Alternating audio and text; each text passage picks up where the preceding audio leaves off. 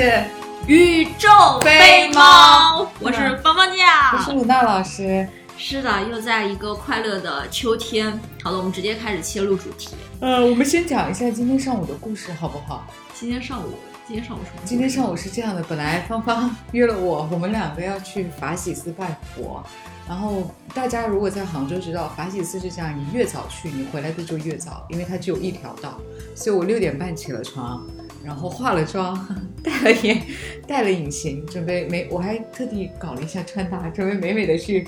见佛祖。见佛祖。对，结果刚刚骑上我的自行车，芳芳就说她的健康宝弹窗就没有办法过去了。然后我觉得这就是佛祖的旨意，就告诉我们在接下来的一天里，一个月、一个来月里，哦，是今年今年二零二二年对剩下的一个年剩下的一个来月，现在是二零二二年十十一月十三号，剩下的一个来月里，就是专心的搞事业，努力做自我提升，不要再想姻缘方面的故事。我觉得佛祖可能也是在告诉我、嗯 c a l m down，啊冷静下来，Calm yourself fucking down 嗯。远离臭男人。那那芳芳先这这一期主讲是芳芳的，芳芳讲一下为什么我们要录这一期节目呢？事情的起因是这个样子的，就是秋天是一个让方老师特别想要谈恋爱的季节，然后方老师是一个执行能力非常强的人，为了达到谈恋爱这一目标，我在某互联网大厂发了一个招友帖，然后收到了三十位男嘉宾的好友申请，并且与他们浅聊或深聊了一下，然后。呃，我想有一个提问，就是你发帖到你收到三十位好友申请，这个中间大概是多长的时间？两天，两天之内那可见这个大厂的那个帖子阅览量应该蛮高啊！一千多，哇，那转化三十也还好吧。很高了，因为我在某著名九八五相亲平台，我一千多大概只能转化十。好的，嗯嗯耶，对。然后，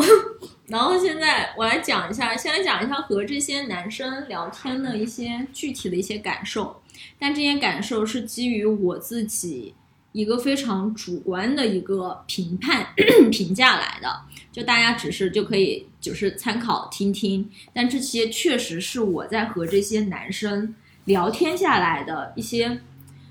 就就是会会让我觉得不太舒服的一些地方啊。首先，第一点就是我们大部分的聊天，这三十个聊天里面，百分之八十的男生跟我聊的内容就是相亲式的聊天。我不知道大家有没有就是经历过相亲，或者是嗯其他嗯就是这种交友的事情，大家会把自己所有的积累了三十多年的 各种的资产。不管是物质上的，是否有房有车，还有家庭的背景、身高等等等等，学历都摊在台面上来告诉你。然后这是一个让我觉得不是很舒服的地方。然后原因，待会我后面会具体来讲为什么我会对于这个不太舒服。然后第二个感受是，他们普遍都对于自己非常的自信，嗯。可能是因为这家公司就很卷。你会发现有一个男生，他给我的就是加我好友给的备注是“叉叉叉总部”，然后你当时就嗯，就是其他其实就是很正常的，嗯，但是只有他是总部，嗯。对，就是就 why，然后你也能感觉他会跟我发一些他们公司里面的一些图片，还有等等一些其他的，就是就我不明白，对于就这个能给你带来的一些其他价值是什么，我可能我只能从你反馈的给我的这些信息里面 get 到你是一个非常努力上进的一个男孩子，嗯但除此之外，其他就无。嗯对，然后第三个感哦，对，第三个感受是和上面这个接着来的，他们普遍会觉得其他的公司的人不会那么忙，这也是我觉得很诧异的一个点，就是他好像会觉得我现在我忙了一天，我现在晚上八点钟，我有一点时间可以和你聊天，你为什么不和我聊天？嗯。但问题是，我也有自己的生活，嗯。我哪怕这部分生活的时间我没有给到工作，我也在做其他的事情啊。不是说，嗯，对，这个也是我没有办法 get 到的一个是我的一个很直接的感受。最后一个也是，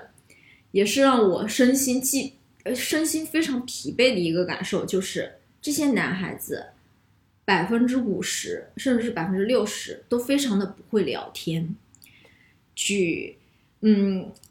有三个典型的案例。第一个是很正常，就是他会跟你聊一些你是哪里人啊，你家住在哪呀，你现在是在哪个区啊，然后包括一些其他基本信息的聊天。但是这个他们会这样聊，我能想到的一个原因就是我的那个我的 PO 的那个帖子里面的信息，其实我没有给的很明确，嗯或者是给的很多，他没办法，他只能这样一点一点来去看我们能不能聊其他的话题，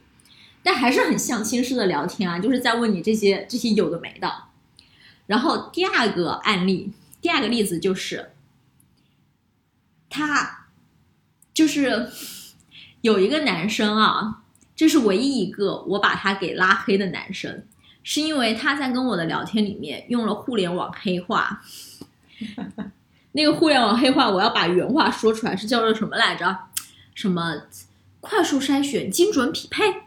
啊？对。然后他比我的年纪小，他在知道这个时候，他立刻转了对我的称呼，从您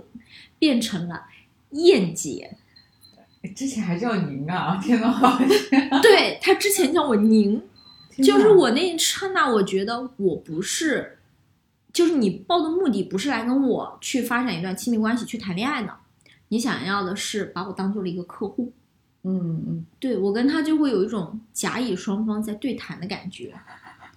这是唯一一个，就是最后把我逼到很生气，然后我们互删吧，我就直接讲。嗯 最后一个也是让方老师非常的无奈，甚至是莫名其妙，并且把它编成了段子，跟很多亲朋好友分享的，就是有三个男生。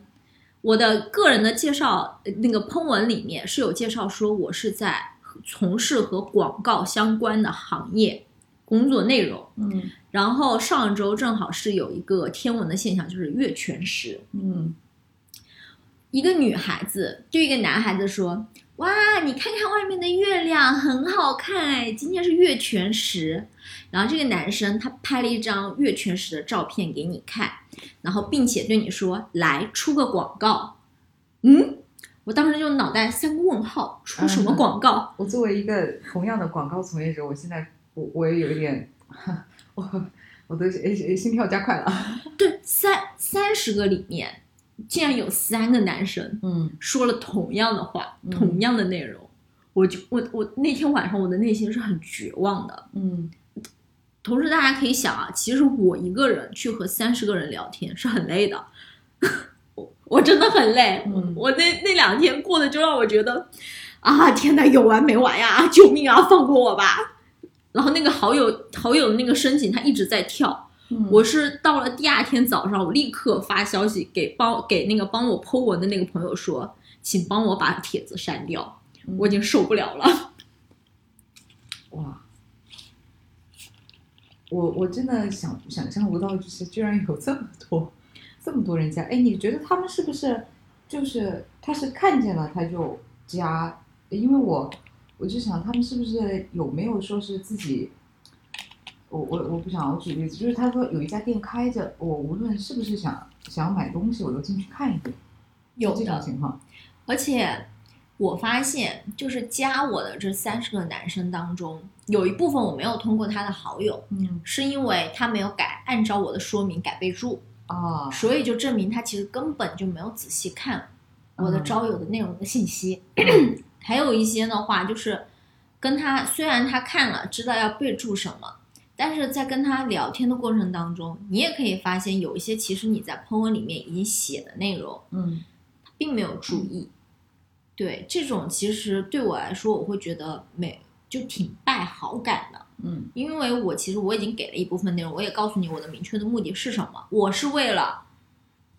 谈恋爱，不是为了和你结婚，也不是为了和你生小孩儿，就请你注意，我的目的是谈恋爱，而不是结婚。哦，现在来回到为什么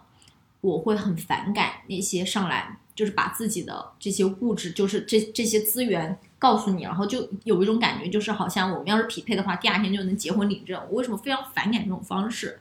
是因为我对于亲密关系的认知是婚姻、小孩儿。甚至是我们，因为我们两个结婚，或者是后面带来的物质上和社会地位上的一些提升，它都是因为这段亲密关系它是有爱，或者是长久的，有很长久的信任积累，它只是在这个环节当中的某一环而已。但是你不能说我越过了前面我们这些积累，而直接去奔到那个结果，这这会让我。对于亲密关系这件事情，就会让我觉得，它像是你要去完成一个任务，你要去打个卡。对我要结婚，我要生一个小孩，我可能我必须要在三十岁之前结婚。然后这个我觉得你匹配的，所以我们来聊一聊。如果我们物质合适的话，我们其他方面都合适的话，那我们就在一起。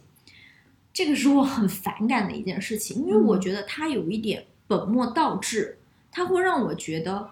这亲密关系的最终的目的是为了结婚，是为了获得社会地位上的提升和其他物质上的一些改变。但实际上，我们都知道，就从我们的父母的关系当中，你也能看，就是我我自己从自己父母当中，就亲密关系对我而言，它是一个非常长久的陪伴，嗯，而且它是它是在经过了你们不断去经历和面对一些生活当中非常。非常实际的问题之后，你们不断去加深这一层的积累，到最后你就可以信任这个人，嗯在你的病危通知书上签字，替你去决定你到底要走还是留，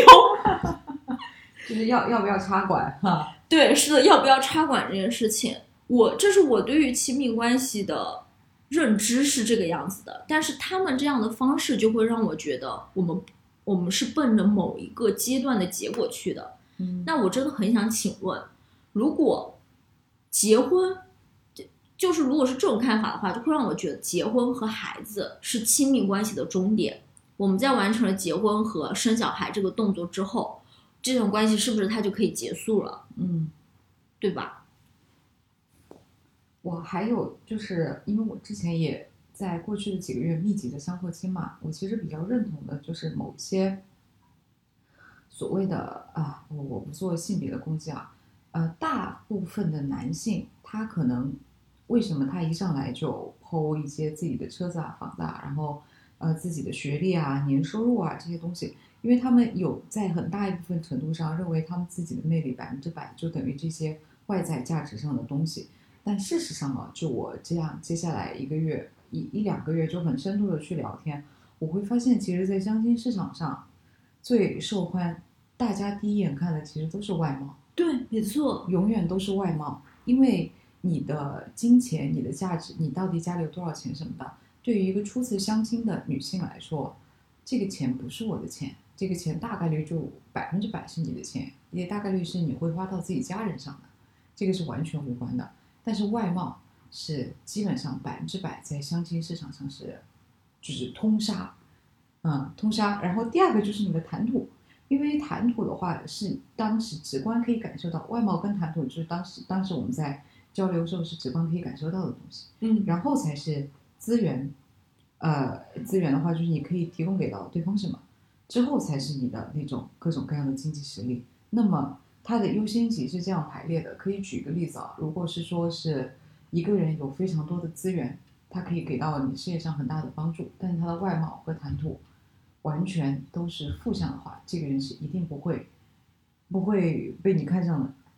对啊，对，就很简单。但有些可能大部分的男性还是觉得他是一个本末倒置，他是把这个倒过来的，所以他这个可以解释一部分为什么一上来相亲，他会把他的房子、车子、资源什么的全部都排到第一位。对，因为他认为百分之百魅力来源于此。啊，这就是对，这就是一个男女认知上很大的一个差异。但其实男性看女性也是首先看外貌。啊，对，这个我也是，哎，对，是的，这个我也做了一下小小的调研。嗯，这三十个男性当中，嗯，百分之九十八都是因为我的照片。对，是的，然后甚至有一些就是说，我觉得你比较合眼缘。嗯，有一些是觉得，我觉得你比较合眼缘，但是你的身高不太高，哦，那我们算了吧。所以在其实不管是男性或者是女性，对于长相来说，其实是第一个嗯筛选的一个条件吧，或者是筛选的方面。嗯，唉，那就很神奇的点就是，男生看男性看对方第一眼是看外貌，他没有办法倒过来想，其实女性看你第一眼，也是看看外貌貌，对呀、对啊，所以广大呃呃这这个认知误差就非常的有意思。所以广大男性其实可以好好拾掇一下自己，或者 去去去好好好好好的护肤，什么这种之类的。对他经济这样就起来了。我想，我想，我想再讲一个小小的一个故事哦。但你说实话，被这种外貌吸引过来的人也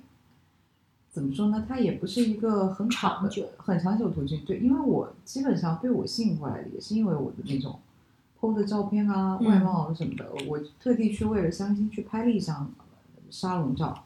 但是我就其他人都说哇，这照片好好看。然后 my gay friend 看了之后，他说这个跟你不像，因为嗯，因为就是那张照片体现出来的那种个性，不是一个我现在真实的那种性格。嗯后来我去，我我在相过几次亲，就是他们根据这个照片找过来聊过几次之后，发现他说的有道理，嗯因嗯为他看到那个照片，他那个照片体现出来是一个可爱又知性的女生，是很温柔的那种形象。他过看过通过这个照片，然后见到我跟我聊过天之后，他发现我不是他心中想象的那个样子，那其实就没有后续了。所以我把照片换成了一种一张更符合我 个性的照片。嗯，那我就想，可能他就是减少一点这种这种损耗。嗯，你还有什么故事要分享？哦，然后在经过了这三十个男生的沟通之后，嗯方老师就突然对于亲密关系这件事情有了一些新的问题，就是我开始很不知道自己到底要的是一段怎样的亲密关系，于是我就开始和一些周边的朋友，甚至是陌生人，做了一番深入的讨论。嗯我就发现非常有意思。就亲密关系这件事情，它已经不像我之前的一些看法了，就是和我之前的一些想法，它已经不一样。就我周边的人和我的观点其实不太一样。比如说，我发现我周边的朋友，大部分人会觉得亲密关系的里面是可以把需求去做一个拆，去做一个拆分的。比如说，身体上的需求，情感上的需求，婚姻婚姻是一个比较大、比较笼统，但是它它也算是一个需求吧。嗯小孩儿是一个需求，他们会觉得说这里面这些需求的话，其实我可以把它去做一个细分，然后把这些需求去给到不同的人，这我就，对吧？这不就是渣男吗？对不对？我当时第一个反应就觉得很渣，我会觉得亲密关系里面不行，他必须要是唯一的，不能是一对多的。嗯但我发现周边不仅是有男生是认为这是可以拆的，我周边也有女生认为这个是可以拆的。也就是说，这个观点就是这个在我看起来很渣的一个观点，其实是男女都有，对，而且有这个观点或者是认同这个观点的人，并不在少数。然后后面我就开始在想，自己对于亲密关系里面的需求，哪些它可能是排在最前面的，哪些可能是我我需要去想一想，就是想就它可以排的比较后面，我们可以慢慢的去不断的去磨合沟通，然后让他努力的去变成就是符合你这个需求的这个人。哦，然后我就开始做了一个排序，我把情感是排在最前面的，嗯因为我觉得情感上的价值互相的提供是一个最最基础的一个事情，也是最必要的一个事情。但是后面的排序，我就不知道怎么排了。对，就是性、婚姻，还有包括其他。这个时候呢，就认识了一位新的朋友，他的一句话就点醒了我。他说：“你为什么不去想想你之前谈过的那些恋爱？你从那些恋爱当中获得了什么？然后你有没有想过，就是自己喜欢什么？然后为什么和他们分手？你这样是不是可以去想一下，你对于亲密关系的需求到底是什么了？哎，我一想，是哈，然后我就开始想想自己之前的三段感情经历，虽然不多，但是它也确实给了我一个启示。因为我的第二段感情经历里面，是因为那个男生他劈腿，他出轨了。所以我才选择跟他分开，所以我对于亲密关系里面，我也是不能够接受彼此不是对方的唯一的，所以就不存在说，如果说对方那个男生他在与我维持一段关系的同时，又和其他的女生有一些暧昧的关系的话，我我不能接受这件事情。但我不能接受这件事情的本质，是因为我不能接受我在和一个男性保持亲密关系的时候。我在不断的去怀疑这个男生，嗯，就是就那个时候我是有点病态的，发疯式的开始没有安全感，我就会在想他是不是出轨了，然后我就开始通过各种方式查他的手机号，查他的手机呃那个各种信息，我会忍不住的想要去窥探他的生活，虽然最终发现他确实出轨了，但是我很讨厌就去这么做的我。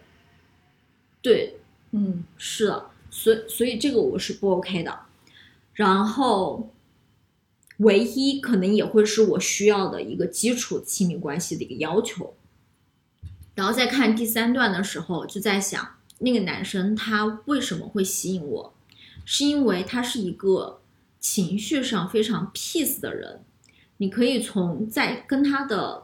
交往过程当中也获得同样的。就是平静的一个情绪的价值，同时他非常的会照顾人，他很他会体贴你，然后他的情商也很高，谈吐也非常的得体，唯一不好的就是不喜欢我。啊，这个跟这个跟我前第前第前前第一个心动对象是一样的，他什么都很好，他唯一唯一不好的他就是他不喜欢我。呃，是的，那所以可能我需要的这个男生的画像就就更加清晰起来了。嗯，他可能我可能需要他是情绪上比较稳定，嗯，然后谈吐上比较得体，可以聊天，对，然后你跟他在一起的话会比较的轻松，同时你不需要去花太多的时间给他。可能我的需求就是我们每天只要半小时。半小时就开着视频，你干什么我干什么都可以。我们需要这样一点一点去积累。嗯，我其实蛮认同的，就是我我我我自己实践下来，我的感觉其实跟我理想的亲密关系，每天能够有每天能够有半小时比较高质量的这种一对一的交流就 OK 了，就不需要是天天这样黏在一起，因为大家都会比较忙，呃，会很忙。那我我有一个问题想问，那你觉得啊，你现在画像已经很清晰了，你希望对方是一个这样的人，那你觉得他，那如果是一个这样的人，他他的理想对象会是一个怎样的人？啊，这个我没有想过的，有可能我的画像就是长这样的男生，他的理想型并不是我这样的女生，这是非常有可能的。嗯，甚至可能这就是我没有找到男朋友的原因。我可能想分享一下，就是我自己呃，我因为我有接触过非常心动的对象，嗯，但他吸引我的点是在于他他给我的不仅是一个理想的理理想的对象的范本，他给我的是一个理想的我的范本。啊，世界上的另一个你。就是他，其实我们两个有一些有一些点是比较像的，就有时候都很自律，然后别人看到戴老师上次说我什么自律到变态，但我遇到的那个对象啊，他是属于他也很自律，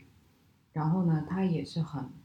他就感觉他精准的利用了每一份他可以获得的资源，把每一件事情都做到了极致，就包括他的工作，他是他他在他那个他进了他那个。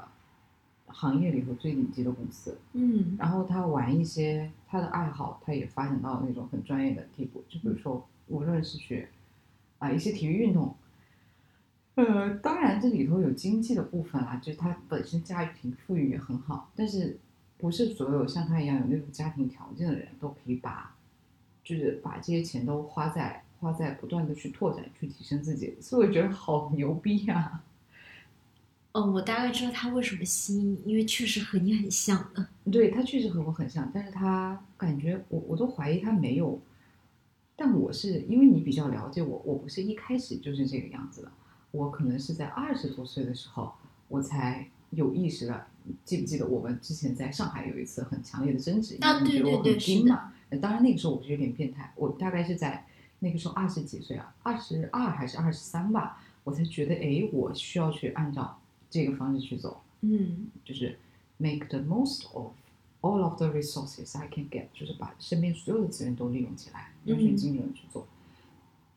但他给我的感觉是他没有我这个迷茫的时期，他可能很有可能在十几岁的时候就已经明确的知道自己要干嘛。啊，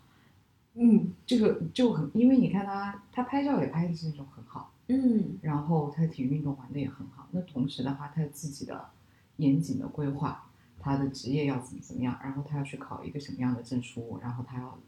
他要再去怎么样，我就想，天哪，那他他需要一个什么样的对象呢？他其实他需要的是另外一个他自己。这不和你一样吗？但我我我我我没有达到他的那个 level 的标准，就是我你可以看到我一直是不停的在进步嘛，嗯但我可能没有触动到他那个他那个 level 的点，所以所以我我后来我有在分析哦，因为我跟我另外一个朋友聊了一下，我在分析，我说我就感觉他吸引我，并不是因为我对他本人到底有多么的喜欢，而是说我对他这种自律，这种理想情况，他不是我理想的对象，他是我理想的另外一个自己。这就是卷王之间的相互吸引。啊不，我没有吸引他，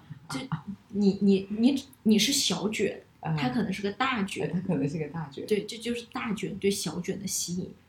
不过我后面在想哦，他的确，但我真的需要一个这样的伴侣吗？嗯，我觉得你需要想一下这个问题对。我，我现在的答案是否。嗯我现在的答案是否，嗯因为我平时本身也蛮卷了，可能我需要一个性格跟我互补的人，对而不是一模一样的人。对，我觉得是的。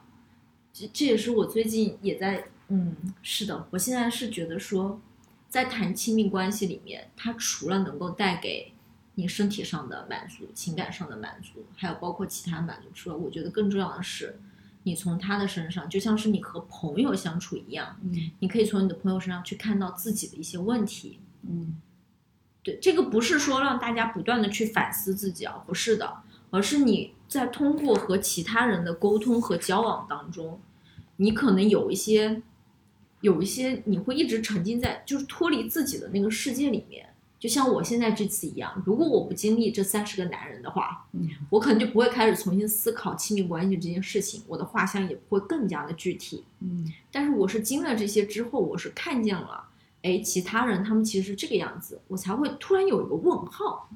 现在大家对于这个看法到底是怎样的？然后你再通过和朋友之间的沟通和交谈当中，你可能才会获得其他的信息，然后你可以综合来看自己是否会需要去改变，是否会需要去接纳。我觉得亲密关系也是这个样子的，你可以通过一个和你性格完全不一样的人，或者是比较互补的人，你可以从他身上去获得另外一种能量，嗯不会让你自己一直在自己的世界当中。对，毕竟我不是大艺术家。那这里其实又触动到一个很，哎，我怎么被蚊子咬了个波？又一个很，我觉得它可能是为什么目前上市面上很多外形、啊、学历、工作、经济上都比较优质的男女，为什么比较难脱单？就是他们其实都在找另外一个自己，嗯但是这种另外一个自己，你真的需要跟另外一个自己谈恋爱吗？他不是在，他是在找一个完全同样的东西，那很难，因为你完全同样的东西，你没有办法契合到一起。我看到的一些比较优质的亲密关系，可能都是他的性格是互补的，对，所以你要去找的是一个可能跟跟你的性格上更加互补的一个人，他可能他有很多的不同。就沈一斐老师，我最近一直在上他的社会学爱情思维课，我也推给你吧。对我也在听。对他里头就讲过，前十八个月两个人的关系是因为相似才发展的，但是十八个月之后，其实是你们的不同才能让你们逐渐的稳定。对稳定走在一起。但现在大家哦，可能都在寻找一个跟自己极度相似的人，嗯，那就成不了，因为首先大家衡量的标准非常的单一，就是所有的物质条件上面都要满足，然后你们的个性上要要要有满足。那这样的话，因为大就我现在见到的人真的很优质，你想让你的条件越高，你的选择的范围就越少，因为它就像一个塔尖一样，你再往上塔尖走是越少的。对，它只有单一的，然后他要在这个塔尖里头找到跟自己完全匹、完全一致的人。那这个人同时他又要跟你一样有有很大的这种意愿，你们两个才能在一起，还有就就就在向下维系，这个真超级难。嗯，是的，嗯，那有可能他们会，他们会，他们有可能会经历一个阶段，就像你一样，你经历了三十个这种男性，你重新去思考，你发现，哎，其实我的标准是另外一套，不是说找一个同样是我的人。对，是的，但有多少人会去有这个主动的意识去探索，然后再去发现，然后发现之后他又再去改变？就几率也很小。对，除非我能够去改变我想要改变的那个人，但改变一个人其实是很难我的。们改变自己都非常的难。对，所以大家还是先活得自己开心一点吧。男人，呃，亲密关系这个事情嘛，就是可遇不可求啦，锦上添花的事情。我会建议各位先把自己变成一个理想型。嗯，啊、可能会就是辐射的面会更广更大一点。然后说一句真的政治不正确的话，如果说大家真的想在亲密关系上有所成就的话，那如果你跟我们一样都是很忙碌的那种互联网的人，那真的需要多去注意一下自己的外貌。外貌真的很重要。对，他在相亲市场上的确是很重要的。虽然我们一直说你不要把亲密关系跟嗯外貌跟自我评价联系在一起，但的确他在相亲市场上是一个非常重要的硬通货。是的，外貌确实是的。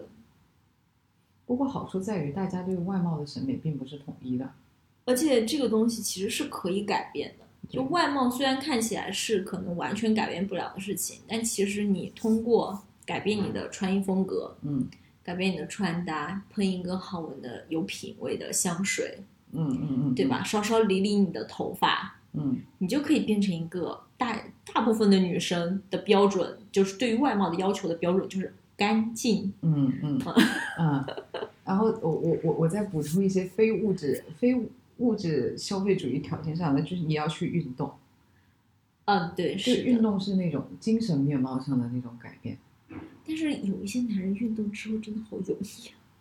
他那这也不是说运动就是万能的嘛，那至少你运动的人，运动的自己比不运动的自己看上去是精神一些对，要有精神一些。对，是运动确实是的。嗯，还有一个就是你自己个人的谈吐啊，到底到底是个怎么样的？这这真的是需要大家去学习的一项技能。方老师也不行，方老师的谈吐也就一般般。方老师只能接话，不太能够抛出一些话题。哎，慢慢来吧。首先，反正自己我们千言万语汇成一句话，就是你现在想要寻找一段好的良性的亲密关系，第一个你要做自我的提升，对，是的，第二个你要去认识、接触更多的人，知道自己大概到底想要什么。